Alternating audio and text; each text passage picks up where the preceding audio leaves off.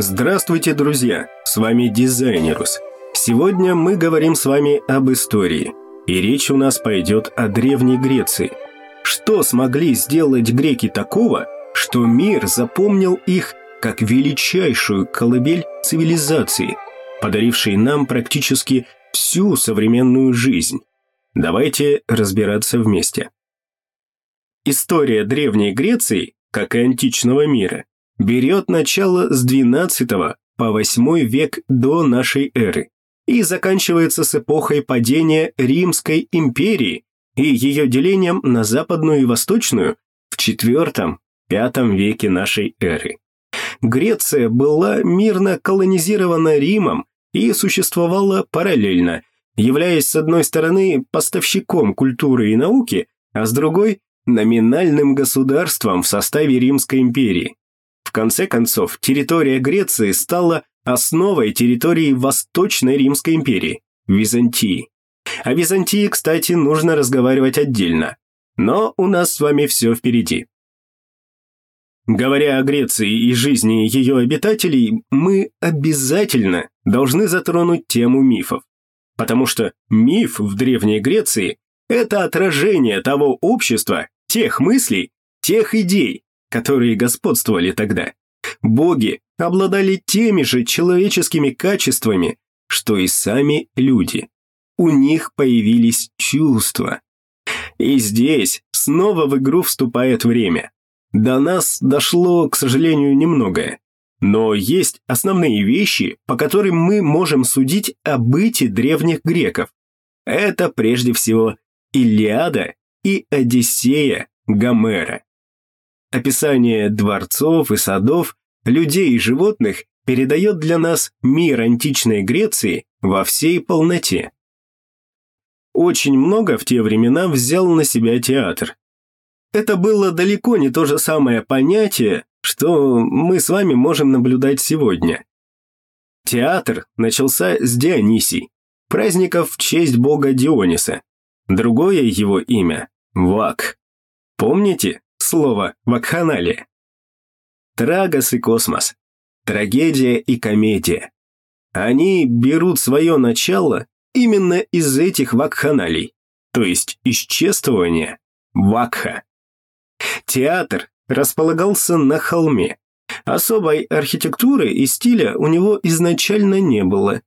Была схема, где выступали актеры, был театрон, то есть места, на которых сидели зрители. Подробнее с описанием древнегреческого театра вы можете ознакомиться, если загуглите просто «схема древнегреческого театра». Да-да, все очень-очень просто. В конце концов, в Древней Греции появляется новый совершенный стиль, проявляются черты более глубокой проработки. Этот стиль называется дорический. Дорический стиль отличает конструктивная логика, органичная взаимосвязь живописи и предмета. В архитектуре уделяется огромное внимание взаимному расположению частей здания и соотношению его форм и пропорций. Чтобы более подробно поговорить об этом, мы должны понять, что такое ордер. Это стоечно-балочная система, Основная система для строительства в той эпохе. Существовала она очень долгое время. Мы сейчас пользуемся ей, когда в качестве несущих элементов применяем стойку и балку. Но древние люди хотели придать конструкции красоту.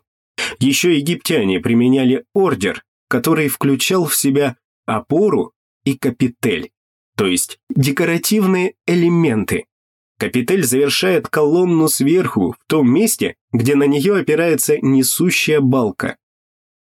Следом в истории идет классический период и ионический стиль. Это период расцвета культуры греческого общества. В искусстве создания ваз появляется краснофигурный стиль в росписи, в котором глиняный фон покрывается черным лаком, при этом остается место для фигур. Внутренний рисунок фигур передается черными линиями. Более выразительный рисунок явился огромным шагом вперед. Тонкое изображение линии на красном фоне дает возможность подарить рисунку объем. Этот принцип вы сами можете очень часто видеть в современном мире. Он есть везде. В рекламе, в дизайне, в архитектуре. Достаточно просто внимательно посмотреть вокруг себя. И вот дорический стиль сменяется ионическим. Спартанцы ушли. Теперь пришло время ионян. А с ними пришло видение новых архитектурных форм. Почему я все время касаюсь темы архитектуры? Дизайн интерьера не может существовать отдельно от архитектуры. Они существуют в жесткой сцепке между собой. Иначе о какой гармонии пространства мы с вами можем говорить?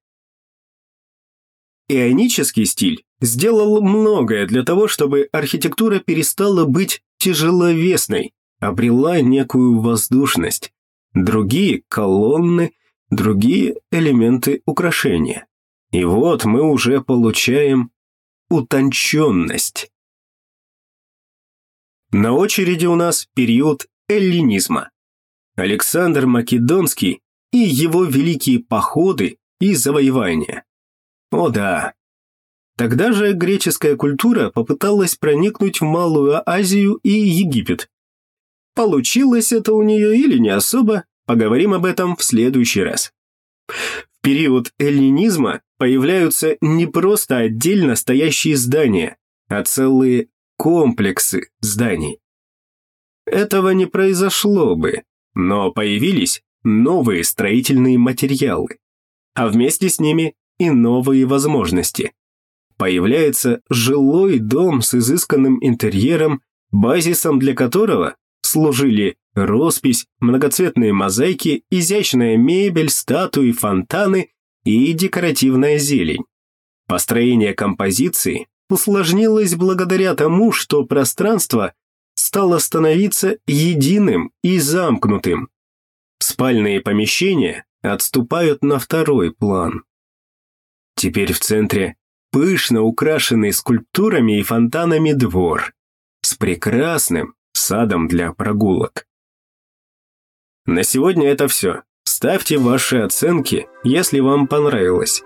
Если не понравилось, можете написать в нашей группе ВКонтакте Дизайнерус о том, что же вам не понравилось или что же вы хотели услышать еще. До свидания, дамы и господа. Хорошего вам настроения, будьте счастливы и творите гармонию и уют вокруг себя.